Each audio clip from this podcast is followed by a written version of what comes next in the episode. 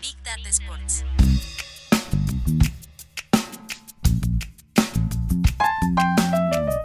Big Data Sports. Con Marcelo Gantman y Agustín Jiménez. Un podcast de deportes y datos. En este episodio, despedir y contratar entrenadores. La decisión número uno del fútbol que se toma sin evidencias. Además, las ciudades futboleras sustentables del futuro. Ahí vamos.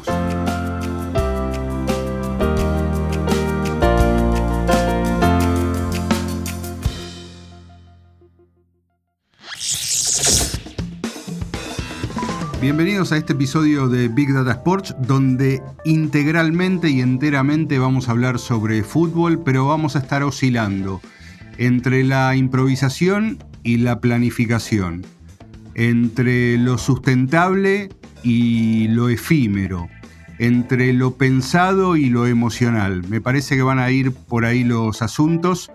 Eh, segundo, con una ciudad de las que no vas a hablar, que parece que es una maravilla. Y primero, con el gran tema que es cómo los clubes, sin ningún tipo de evidencia, contratan y echan técnicos y viven como una excepción lo que es recurrente, ¿no? Así es, Marce, tal vez una de las palabras claves del episodio va a ser recursos, tanto humanos como, vinculados al medio ambiente y a sustentabilidad.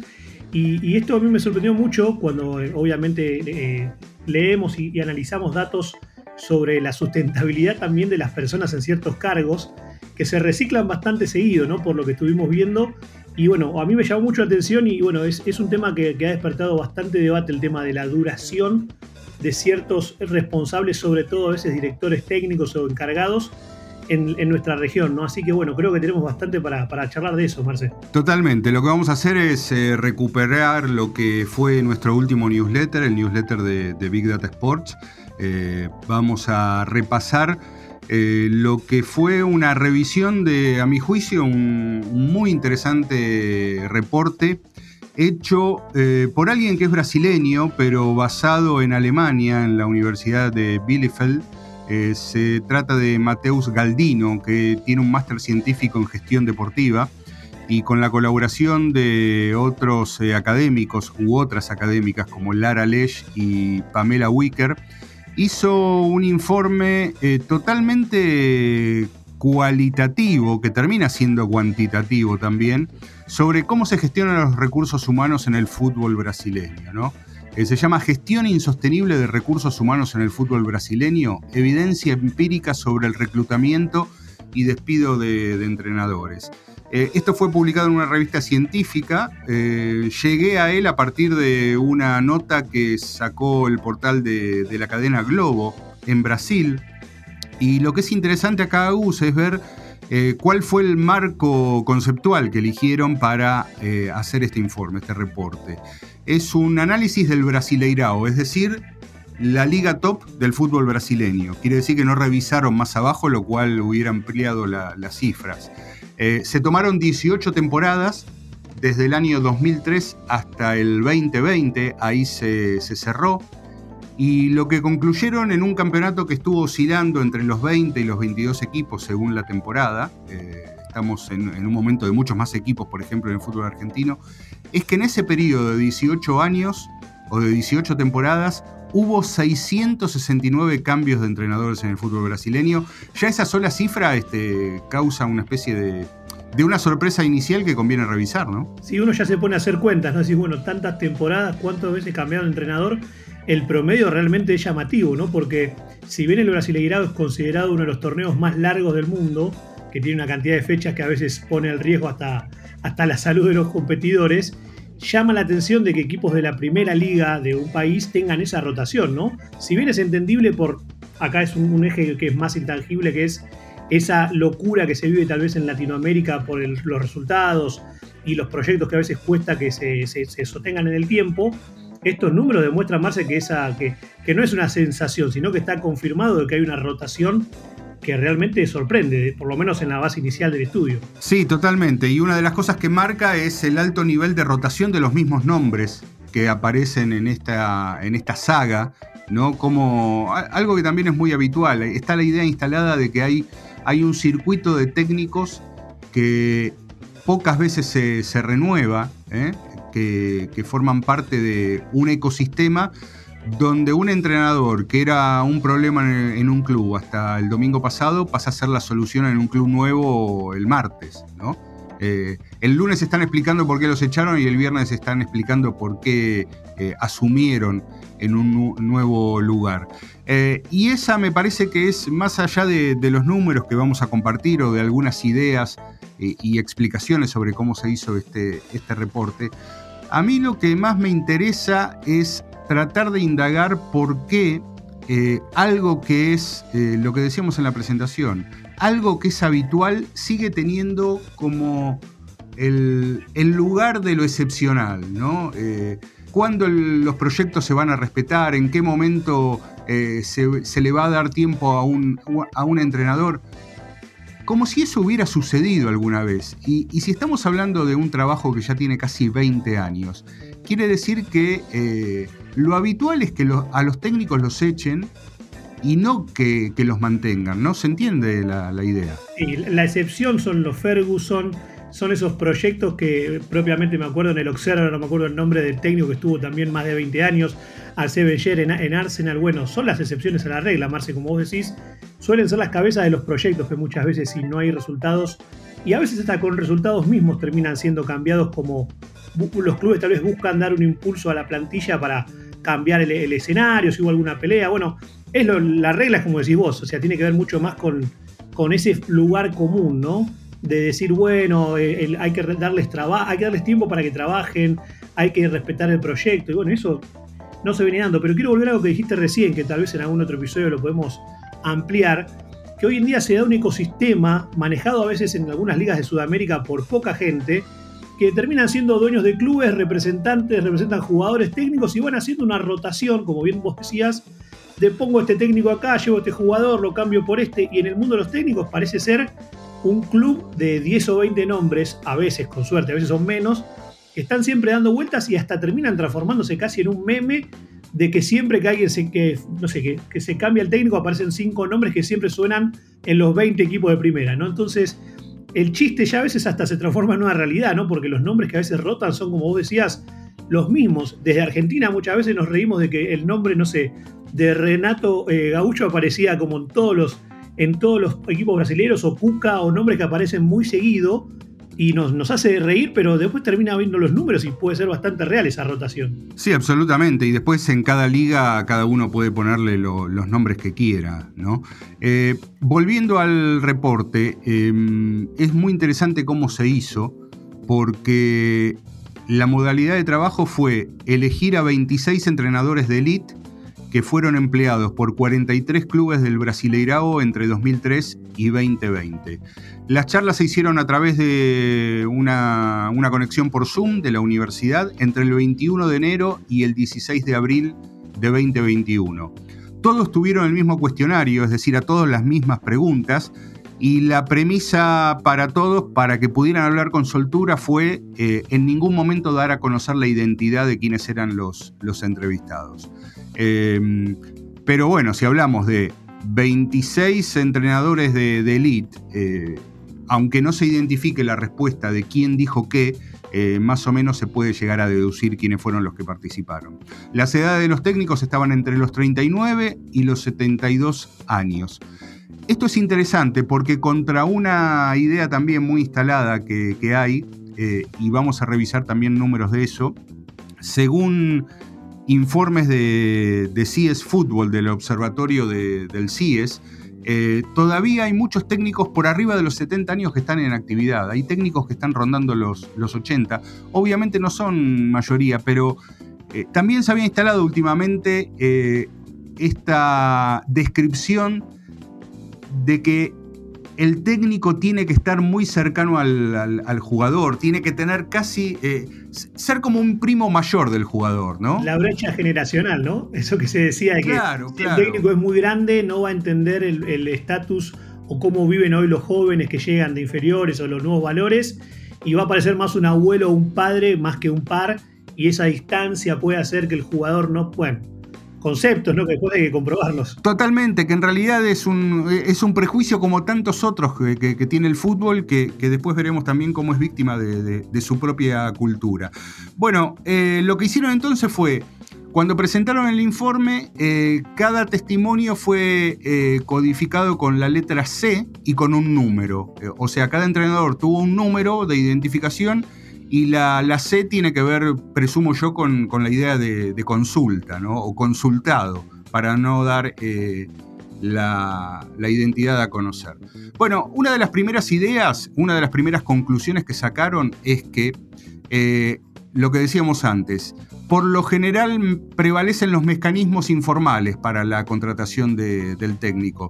Lazos de confianza, recomendaciones de, conocidos, de gente que está en el entorno del fútbol, ese tipo de networking.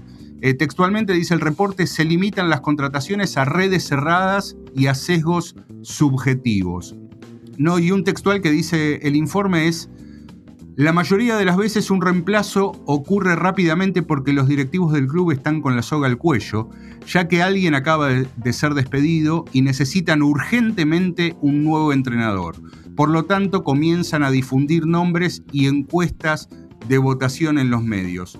Esto Agus nos dice dos cosas. Primero, eh, nos habla directamente de una improvisación generalizada y después detrás de la improvisación, creo yo, em, una inseguridad, porque da la impresión de que dar a conocer determinados nombres y empezar a ver las, las consultas en redes sociales o las votaciones de los fanáticos en los medios, eso le da como al dirigente una sensación de respaldo de que termina trayendo de manera urgente a un técnico que de todos modos la gente está pidiendo, ¿no? 100%, y eh, totalmente de acuerdo con la segunda parte del concepto que es la inseguridad, ¿no? Vamos a filtrar estos nombres a través de medios amigos o medios partidarios, encuestas en redes sociales, encuestas en medios masivos, y ahí vemos qué, gusta más entre la hinchada o entre, entre los fans, y ese es el nombre que vamos a elegir, más allá de evaluar las capacidades o si la propuesta que el técnico puede traer nos sirve. Hay mucho de atajarse, por eso que coincido con lo que dice el informe, ¿no? de directivos que se sienten con la soga al cuello. Ahora, en la otra vereda muchas veces pasa que después aparecen eh, casos aislados, por ejemplo, siempre aparece el nombre de Marcelo Bielsa, que cuando es candidato a dirigir un club, presenta un informe de que analizó a toda la liga, de que conoce las inferiores, a los rivales, y nos sorprendemos, ¿no? Cuando tal vez es más lo, que uno espera cuando alguien quiere conseguir un trabajo, ¿no? Que lo evalúen, que le pregunten qué va a hacer, que presente un plan. Bueno, en otros ámbitos es mucho más común, ¿no? Si, uno, si yo estoy buscando un candidato, tengo que encontrar al mejor para la tarea que tengo y no el más, el más querido o el más aprobado por los hinchas. Bueno, se ve que acá en el fútbol todavía se sigue manejando con, con esa, digamos, ese respaldo que se busca en la, en la hinchada que no siempre después trae buenos resultados, ¿no? Absolutamente, y una de las cosas que aparece recurrentemente en las respuestas, eh, recordamos esto, respuestas que fueron confidenciales, o sea, confidenciales para nosotros, no para la elaboración del informe, al no eh, precisar quién fue el que dijo cada uno de los conceptos, pero lo que uno aprecia cuando estás leyendo el informe del cual eh, acompañando este episodio eh, ponemos o pusimos el link, es que las respuestas suelen ser una capa sobre otra capa de lo que los técnicos están diciendo. Es decir, a los técnicos les pasan las mismas cosas y ven, tienen las mismas conclusiones sobre esas cosas que, le pasan. Y en lo que coinciden prácticamente todos es que el solo hecho de recibir una llamada telefónica ya significa eso una virtual contratación. Que los directivos no... Lo único que les interesa saber es si están disponibles para venir. Y si la, eh, la respuesta es, eh, bueno, sí, estoy disponible, enseguida se sacan el tema de encima y lo que quieren es que eh, se pongan en contacto los abogados, el representante, saber cuánto, cuánto van a ganar. en ningún momento se profundiza con lo que le pasa al club, con la propuesta que pueda tener el, entrenador. Eh, como se mueven sobre un escenario de urgencia permanente, eh, no hay capacidad para procesar nada. Y dice textualmente uno de los consultados, siempre que me llama un dirigente del club me dice, mira, te quiero contratar, pero él ni siquiera sabe por qué me está contratando. Luego puede haber otro tipo de llamada. Quiero hablar con vos, conocerte, escuchar tus ideas, tu visión futbolística, ver si podrías evaluar un partido, si podrías ver eh, jugar a nuestro equipo. He vivido los dos tipos, pero el más común es una llamada telefónica diciendo te quiero traer acá, sin nada más que agregar. ¿no? Eh, eso describe un poco el, panorama y la, manera en que se eh, contrata talento, ¿no? al cual le van a tener que dar 25 profesionales eh, a los que hay que manejar y obviamente salir de una situación complicada, ¿no? Y esto pasa en todo, en todo tipo de ligas también, porque me trae el recuerdo de Lopetegui, siendo entrenador de España, apalabrado por Florentino Pérez para el Real Madrid después del Mundial de Rusia, se filtró que estaba esta contratación en camino y la Federación Española lo echó antes de que comience el Mundial. Después España haciendo un Mundial bastante flojo que perdió con, el local, con Rusia. Bueno, pasa en varias esferas y pasó en el Real Madrid me imagino lo que debe quedar para abajo, ¿no? El nivel de informalidad, como dice el informe, de que muchas veces directivos, y encima no, no me imagino que sea tal vez el directivo de mayor cargo a veces, puede llegar a ser algún directivo intermedio o alguien que tantea, todo medio, casi te diría todo entre las sombras, ¿no? Marce, como algo raro, que, que en tantas áreas se ha profesionalizado el fútbol mundial y en esa cuestión que encima es central, todavía sigue viendo como ese halo de misterio, de algo truculento, que a veces estando entrenadores en cargo, igual ya hay otros, otros que van recibiendo llamadas, ¿no? Como no pasa nada. Totalmente. Eh, vamos a compartir algunos textuales más porque me parece que son interesantes. Dice uno, eh, solo me reuní con los directivos del club dos veces. No solo de los clubes donde trabajé, sino incluyendo todas las invitaciones en mi carrera. Todos los demás me llamaron para invitarme, pero ninguno me preguntó cómo trabajaba. Otro dice, te contratan por oportunismo, por un momento, porque estás haciendo una buena campaña en un club de menor tamaño. Te contratan por casualidad, no por planificación. Esto también es muy recurrente, ¿no? Eh, la idea de, que un técnico hizo una buena campaña en un club eh, o más chico o de menos compromisos, entonces eso se, puede extrapolar luego a un, club grande. Eh, y, que vemos que está pasando ahora, ¿no? Eh, si manejó bien la reserva, puede manejar bien la primera. Si fue bueno con juveniles, puede manejar el equipo de, primera división. Es, es una conclusión, eh, insistimos, que se saca sin ningún tipo de, evidencia, es una, una creencia. Y el último testimonio de esta parte al menos, alguien que dice, tuve tres situaciones que aprecié y así entiendo que debe funcionar el profesionalismo una vez en el noreste y dos veces en clubes del sur. Pasé por procesos de selección con entrevistas para entender mi modelo de juego y método de trabajo. Dice un entrenador, recordamos, las referencias geográficas tienen que ver porque estamos hablando de un eh, informe hecho en base a testimonios de técnicos brasileños. Déjame agregar, más otro concepto que es el de los técnicos sacapuntos, que muchas veces los directivos los van a buscar pensando que en sus clubes van a poder replicar lo que hicieron en otros lugares, les van a dar un alivio, un respiro solamente basados en una experiencia cercana o reciente, no como que porque a ese técnico le fue en otro club menor o comprometido, a mí me va a servir, me va a generar un colchón de puntos y después de eso voy a poder buscar un técnico más acorde a lo que estamos buscando, a nuestra institución, con una planificación. Bueno, otro de, esas, de esos prejuicios que hay en el fútbol tal vez argentino que se toman esas decisiones sin una, investigación larga, sin un análisis completo del plan de juego, sino es como un parche, ¿no? una curita que se busca poner para, bueno, zafar y bueno, nosotros esos preconceptos que se hacen sin tener realmente un análisis profundo o algún tipo de información certera. Así es, y eso tiene un respaldo testimonial también en el reporte eh, sobre estos casos de casi 670 cambios de entrenadores en 18 temporadas del fútbol brasileño, del Brasileirao. El testimonio dice, los directivos de los clubes etiquetan a los entrenadores de fútbol de la siguiente manera. Quiero a alguien que imponga disciplina o un tipo que tenga diálogo, alguien con características ofensivas o defensivas. No definen a un entrenador en función de sus propios atributos como entrenador. Es decir, se apoyan en las etiquetas y después ven quién se acerca más a esa etiqueta, cuando en realidad vas a estar buscando a, a alguien que como conductor de un plantel un día puede imponer disciplina, otro día puede valerse mejor del diálogo, un día puede ser ofensivo, otro día puede ser más defensivo. Eh, van detrás de, bueno, cada uno tiene su nombre en la cabeza, ¿no? El técnico saca puntos e inmediatamente se te, se te viene a la cabeza un nombre en especial, ¿no? Y después, bueno, hay una serie de características por detrás de esa misma persona que vos decís, bueno, la verdad que eh, una vez que se vaya me va a dejar un lío enorme en el, en el club. Ahora vamos a algunos datos para entender qué es lo que pasa con los entrenadores eh, de manera global, porque si no pareciera que este es un, problema del fútbol brasileño y del fútbol argentino, cuando empieza a ser un problema grande en todos lados, pero especialmente en esos dos lugares. ¿sí? Eh, un estudio hecho por CS Fútbol con fecha de cierre el primero de marzo de 2022, analizando la, última temporada a nivel mundial, eh, estableció algunos parámetros sobre cuánto dura la labor de los técnicos, tomando en cuenta 1.866 clubes en 126 ligas de 89 eh, países diferentes. Quiere decir que no solamente tomaron la primera división, y sino también tomaron las segundas categorías de los distintos países. Pero nosotros vamos a hablar de la primera. En la zona de Conmebol, la liga donde más duran los técnicos es Paraguay, con un promedio de 345 días.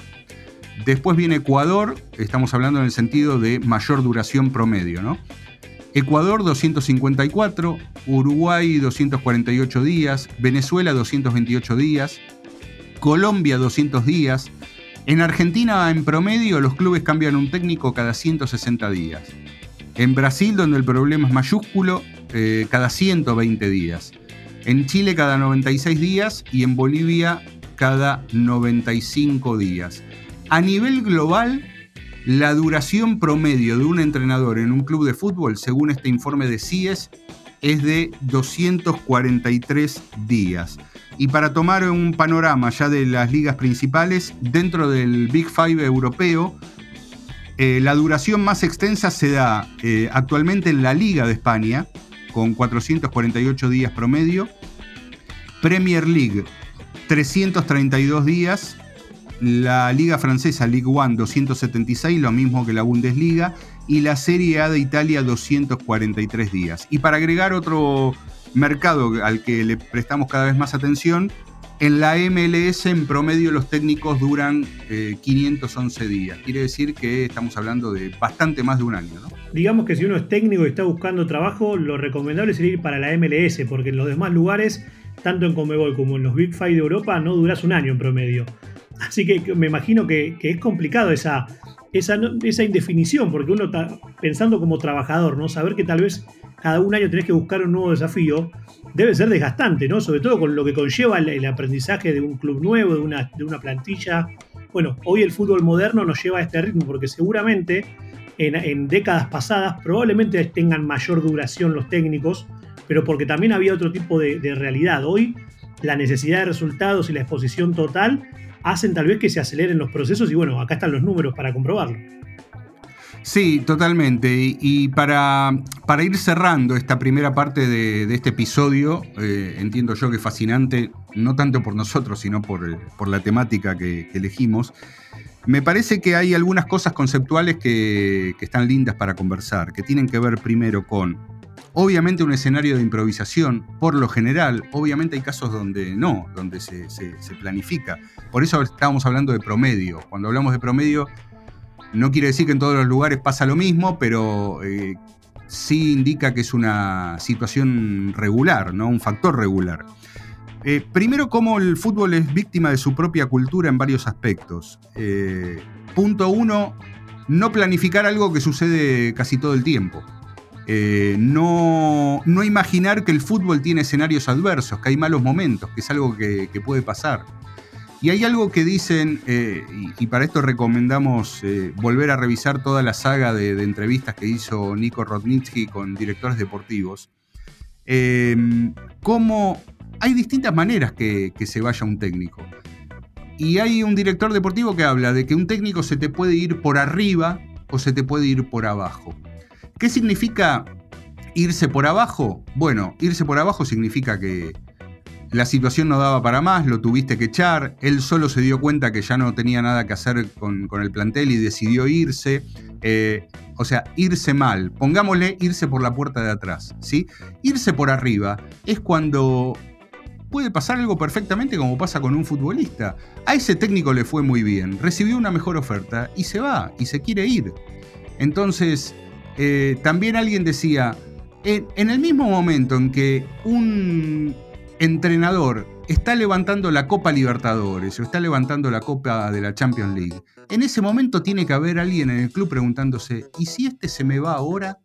Bueno, para hacerse esa pregunta previamente tiene que haber no menos de cuatro o cinco técnicos donde alguien, un manager, un director deportivo, un secretario técnico, el nombre que quieran, tienen que estar eh, atentos a que lo inesperado puede pasar, porque en el fútbol la, sucesión de cosas inesperadas es, eh, es, permanente.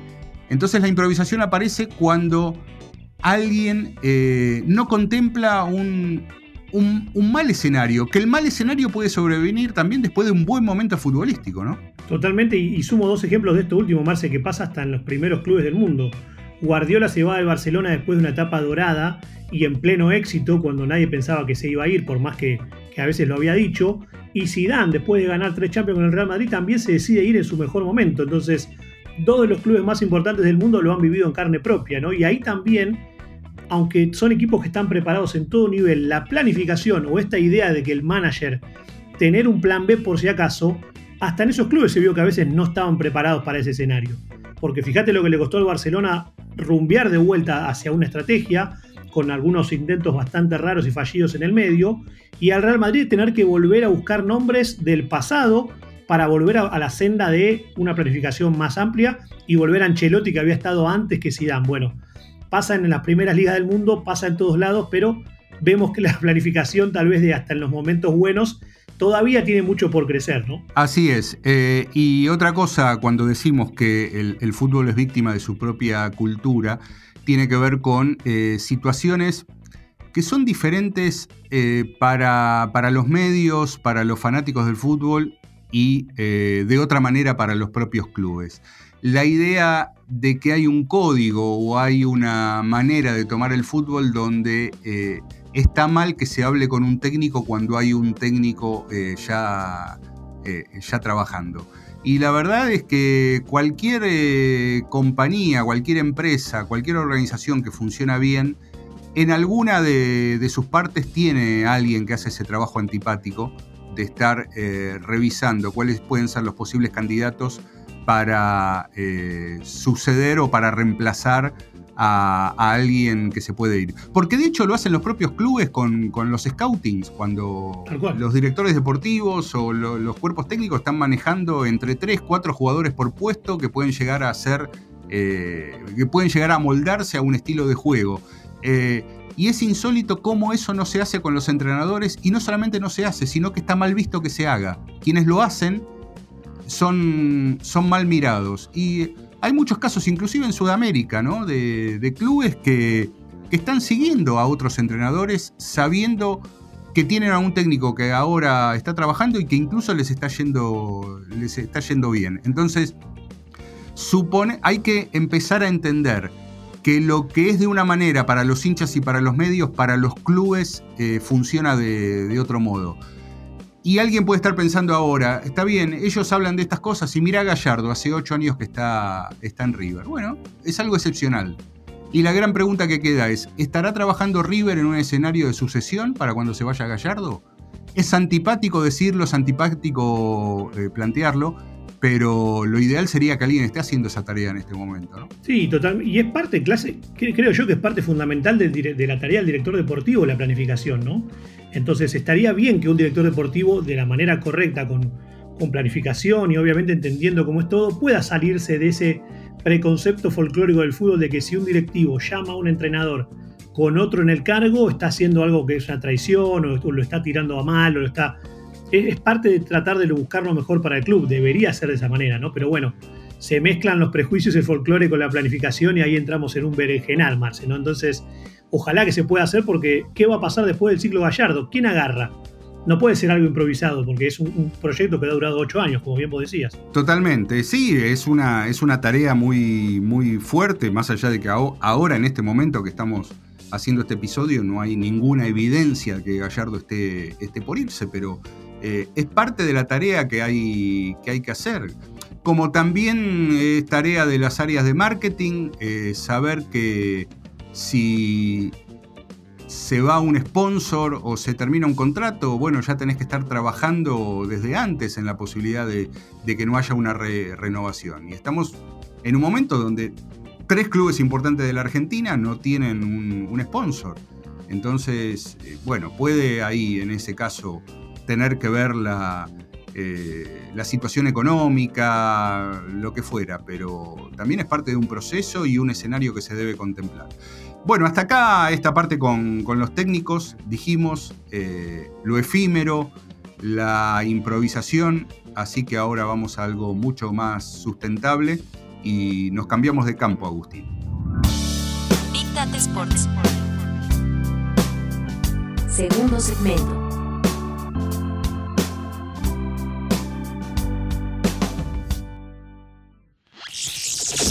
Bueno, Marce, nos ponemos un traje verde, empezamos a respirar aire puro, eh, nos acercamos a, tirar residuos reciclables donde corresponde y empezamos a hablar de algo mucho más serio que es lo sustentable en el mundo del fútbol.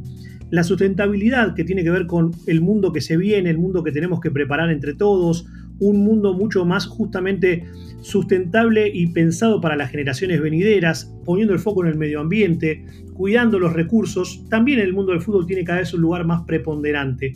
Y en los últimos días se ha dado a conocer una, noticia bastante eh, llamativa, que, es la que vamos a explorar ahora, que es que en España, particularmente en Las Rosas, donde es la ciudad deportiva de las, las selecciones españolas, la Real Federación Española de Fútbol, la RFEF, e ha firmado un acuerdo con la empresa Iberdrola, que es una empresa de Bilbao especializada en medio ambiente, para generar lo que se llama la primer ciudad de fútbol sostenible o sustentable, son los dos términos que se aceptan, y básicamente se empezó a pensar cómo podemos en un lugar eh, geolimitado como es una ciudad deportiva, armar todo para pensar en un futuro mucho más sustentable. Bueno, lo primero que hicieron fue instalar 110 paneles solares fotoválticos en las cubiertas y en marquesinas que van a generar toda la electricidad que se necesita para iluminar las canchas de los partidos, iluminar las canchas secundarias, iluminar pasillos, generar electricidad para los aires acondicionados. Bueno, todo ese primer foco tiene que ver con cómo se puede trabajar con energía renovable.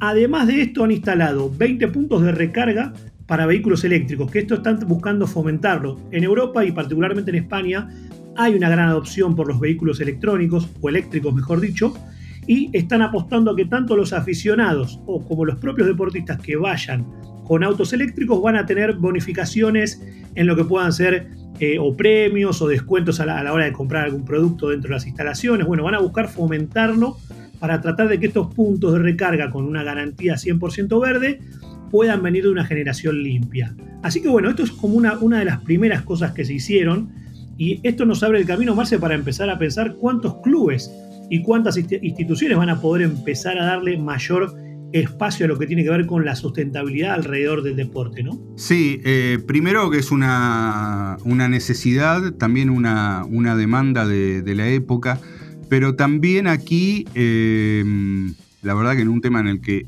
no soy muy especialista, debo confesar, pero siempre veo que hay una tensión entre lo lo que se debe hacer y cuánto cuesta lo que se debe hacer. Es decir, toda la transformación que hay que hacer para, el uso de paneles solares y para evitar las, emisiones y cómo moderar el consumo eh, se pone en tensión con, eh, como decía antes, ¿no? Eh, es necesario y es imperioso hacerlo, pero hay una idea de que esa transformación cuesta muchísimo, entonces o no se puede hacer o solamente queda en manos de aquellos que sí tienen los recursos para hacerlo. Bueno, me hace el pie para contar algo particular, tal vez de hoy uno de los grupos que tiene más recursos económicos de todos, que es el City Group, ¿sí? que tiene múltiples propiedades deportivas. Hace algunos años empezaron a, tratar de justamente en, en el origen de todo esto, que es en la ciudad deportiva del Manchester City, a tratar de desarrollar la cuestión cómo transformar nuestras, nuestras instalaciones en algo más sustentable y, hicieron una primera, tuvieron una primera idea que fue aprobada por la Junta de, del Manchester City, que ellos buscaban eh, construir una turbina de 85 metros de altura que podía generar una cantidad de energía adyacente al estadio que iba a permitir que toda la energía se resuelva con eso. Cuando estaban a punto de empezar a, construirlo, ya todo aprobado, empezaron a haber algunos estudios que decían que si había cierta, cierta digamos, posibilidad climatológica de tormentas o algo, las astas de esa turbina se podían llegar a soltar y diciéndolo rápidamente podían matar una cantidad de espectadores casi el total del estadio. Entonces tuvieron que frenar ese proyecto y esto muestra que estamos tal vez en una etapa de, de, aprendizaje, ¿no? Porque si los que tienen todos los recursos apuestan a un formato que después se dan cuenta que puede ser letal para los fans, bueno, tuvieron que ir para atrás y empezaron a ir algo mucho más modesto con cómo bajamos las energías de, lo que es la parte de la huella de carbono, los gases de invernadero, empezaron a generar sistemas de absorción, de generación de energía limpia, pero algo mucho más paso a paso, porque a veces hasta los propios clubes de máxima competición no están preparados tanto para este cambio literalmente paradigmático cultural, pero también que hay que aprender cómo llevarlo a cabo, ¿no? Y bueno, ahí es donde estos clubes empiezan a hacer experiencias y hoy sí, el City después de estos 4 o 5 años analizando todo eso, ya tienen, digamos, fuentes de aire limpio, usan el agua de lluvia para reciclar y usarlo en distintas cosas, toda la instalación eléctrica con luces LED de bajo consumo, bueno, han logrado avanzar, pero bueno, están todos en una etapa inicial y esto que contábamos de la primera ciudad sustentable ya es un, paso más, ¿no? O sea, pensar en una instalación completa donde juegan las selecciones españolas, no una cosa adyacente o menor, ¿no? Claro, el lugar de, concentración de las selecciones españolas, sí, eh, me, parece, me parece un gran caso, me parece muy interesante, eh, me parece que es una, eh, un modelo que, seguramente en, este intercambio permanente que hay en la industria del deporte hay muchos que pueden ir a, consultar y a conocerlo y saber de, qué se trata. Y por el otro lado, me parece que también al mismo tiempo estamos en la etapa donde hay muy pocos eh, que pueden hacerlo. Eh, podremos ver eh, a la distancia, los que tengan la suerte de estar en el lugar, algún tipo de estas innovaciones en el Mundial de, Qatar. Es algo que está cada vez más presente en los Juegos Olímpicos y, por ahora me parece que queda ahí esa línea de flotación, ¿no? Sí, a ver, es algo que, está empezando a aparecer cada vez más seguido. Y es algo que, por ejemplo, en Argentina tenemos un caso también bastante interesante, que es el de, el Estudiantes de La Plata. Hace poco tiempo han inaugurado el nuevo estadio y el concepto que volcaron en el estadio Dr. Jorge Luis Hirschi tiene mucho más que ver con una certificación global que hace la empresa Edge, que es una empresa especializada también en desarrollo medioambiental. Bueno, en 2019, cuando fue la finalización de la reconstrucción del estadio, eh, Juan Prates, que es el, el vicepresidente senior de estudiantes, empezó a contar cómo lo buscaron, cómo buscaron encarar una, reconstrucción no solamente a nivel infraestructura. Él contaba que en aquel momento eh, Juan Sebastián Vero, el presidente del club, tenía la visión de cómo debía ser el estadio, que no era solo un edificio nuevo, sino que tenía que haber una experiencia completa para los fanáticos y para la comunidad local. Y ahí, bajo esa, bajo esa visión más moderna, ellos pusieron la sustentabilidad, la tecnología y la experiencia de los fans como tres pilares puntuales. Bueno, a partir de todo eso que han ido, que han ido construyendo, fue que lograron empezar a tener un estadio considerado el primer estadio verde de Argentina, porque obviamente apuesta a la energía renovable, al reciclaje, a la generación de energía limpia, bueno, todas las cosas que veníamos contando también en los casos de las Rosas y del Citigroup, estudiantes también lo empezó a, traer para que la sustentabilidad sea algo sencillo y no algo obligado. Bueno, cosas que vamos a empezar a ver más, cada vez más seguido, ¿no, Marce? Porque múltiples equipos y múltiples asociaciones van a entender que esto es parte de lo que se viene para la comunidad donde está el estadio físicamente instalado, más que nada. Totalmente, sí. Eh, es un tema, como dijimos antes, eh, no solamente innovador y en consecuencia novedoso, sino que también eh, necesario. Y bueno, hablando de sustentabilidad, si querés te puedo compartir el datazo final que tiene que ver con dos organizaciones del deporte de Estados Unidos que en la última temporada fueron más que sustentables y que establecieron una serie de récords. ¿Te parece? Vamos por ahí, vamos por ahí. Bueno, el datazo tiene que ver con eh, la NFL y la NBA que aparentemente cerraron sus balances y se encontraron con que ganaron más plata que nunca, ¿no? lo cual es una, es una linda sorpresa, una sorpresa de las buenas. Em, la NFL estableció su propio récord, que entiendo es récord también para el deporte norteamericano, de haber ganado más de 11 mil millones de dólares o haber tenido más de 11 mil millones de dólares de ingresos en una, sola, en una sola temporada. No implica que hayan ganado ese dinero, eso fue lo que ingresaron. Y la NBA por primera vez, eh, eh, lo de NFL significa un 12% por encima de la temporada anterior. Quiere decir que ya había pasado la, barrera de los 10 mil, eh, millones de dólares, que fue justamente la cifra a la que llegó la NBA por primera vez en su historia. En la temporada 2018-2019 la NBA había tenido su mejor temporada en cuanto a ingresos, con 8.800 millones de, dólares. La temporada siguiente fue de 8.300 millones de dólares. Hubo una baja del 30% en ingresos eh, en, el, segundo año de pandemia, que fue peor que el primero, y ahora eh, recuperándose a la vista de todos, la NBA supera los 10 mil millones de, dólares. Eh, quiere decir que, bueno, em, también con innovación, con ideas, con gente que, lo sigue y también con muchos patrocinios, eh, han ganado más plata que nunca. Big Data Sports. Un podcast de deportes y datos. Gracias por conectar. Hasta el próximo episodio.